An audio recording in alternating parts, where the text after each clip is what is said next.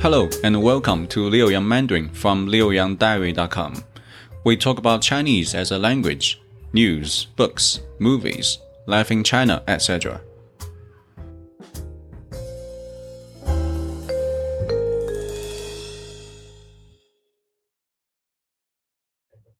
HSK 1 Chapter 7 Title 今天几号 What's the date today?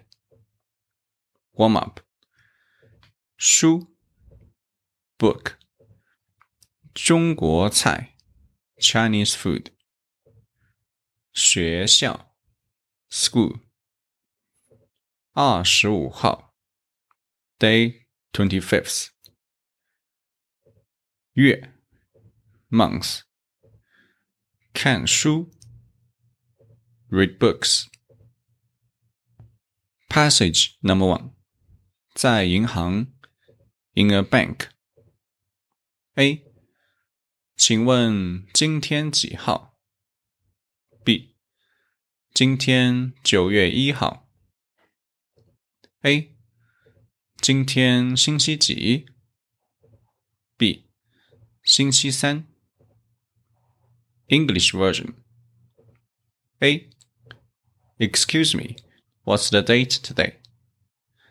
B It's September 1st. A. What day is it today? B. It's Wednesday. New words from passage 1. Number 1. 请 means please. For example, 请坐 sit down please. Number 2. 问 means to ask, to inquire. For example, 我想问你一个问题。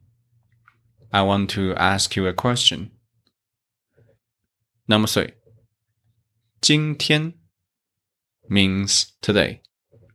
For example, 今天是五月七号。Today is May 7th. Number four. 号 means number for date of month. For example, 今天是一月一号。Today is January 1st. Number five, 月 means month.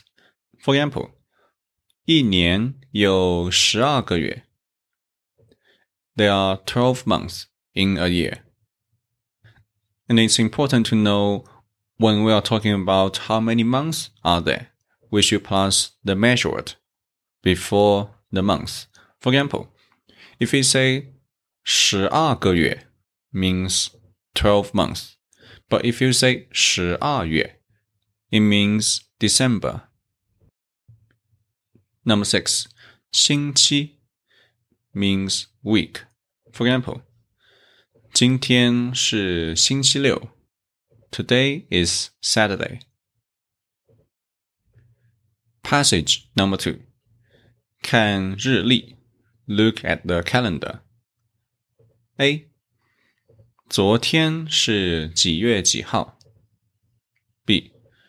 昨天是八月三十一号，星期二。A. 明天呢？B. 明天是九月二号，星期四。English version. A. What was the date yesterday? B. It was Tuesday, August 31st. A. What about tomorrow? B. It's Thursday, September 2nd. New words from passage 2. Number 7. 昨天 means yesterday. For example, 昨天是星期五。Tomorrow is Friday. Number eight. 明天 means tomorrow. For example, 明天是星期天。Tomorrow is Sunday. Passage number three. 在咖啡馆 in a coffee house. A. 明天星期六，你去学校吗？B. 我去学校。A. 你去学校做什么？B. 我去学校看书。English version. A. Tomorrow is Saturday. Will you go to school? B. Yes, I will. A. What are you going to do there? B. I'm going there to do some reading. New words from passage 3. Number 9. 去 means to go. For example, 明天我要去北京。Tomorrow I'm going to Beijing. Number 10. 学校 means school. For example, 我的学校在昆明. My school is in Kunming. Number 11. 看 means to look at, to watch, to read. For example, 你想去看电影吗? Do you want to go to movies? Or you can say 我想去学校看书。I want to go to school to do some reading.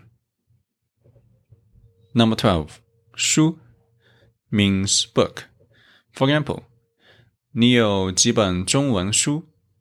How many Chinese book do you have? Grammar section. Number 1. Expression of a date.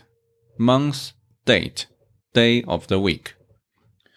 The way to say a date in Chinese observes the principle of the bigger unit coming before the small one. The month is said first, then the date, and finally the day of the week. In spoken Chinese, 号 is often used instead of 日 to express the date. For example, 9月1号星期三 Wednesday, September 1st. In Chinese, the bigger unit comes first. Grammar number two. Sentences with a nominal predicate. A sentence with a nominal predicate is a sentence whose predicate is a nominal element. It's usually used to indicate age, time, date, and so on. For example, 我的汉语老师 三十三岁。In this sentence，我的汉语老师 is the subject, my Chinese teacher, and 三十三岁 thirty-three years old is the predicate. Or 明天星期三 tomorrow is Wednesday. Grammar number three.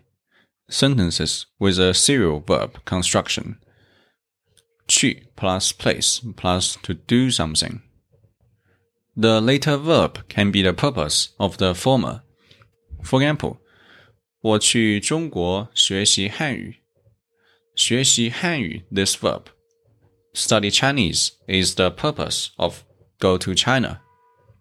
Or 我们去中国饭馆吃中国菜。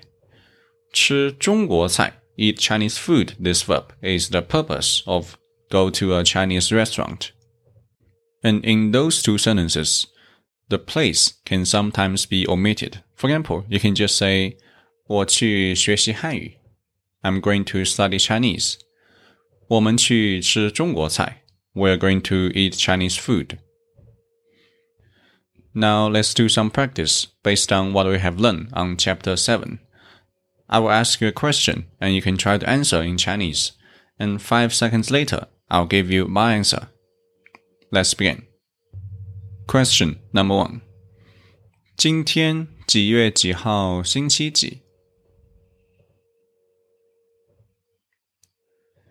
今天五月七号星期六。Question number two. 明天几月几号星期几？ 明天五月八号星期天。Question number three. 昨天几月几号星期几？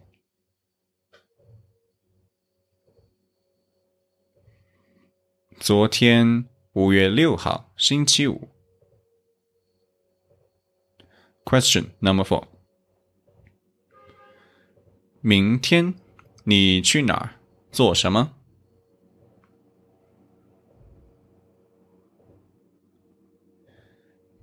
明天我去学校看书。Question number five. 星期日你去哪儿做什么？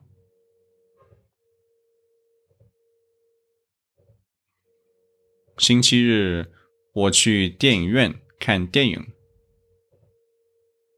This is HSK 1, Chapter 7 by Liu Yang. That's all for today. I'm Leo from China. If you like our show, follow us on Spotify or wherever you get your podcast. Learn more at liuyangdiary.com. Thanks for listening. See you next time.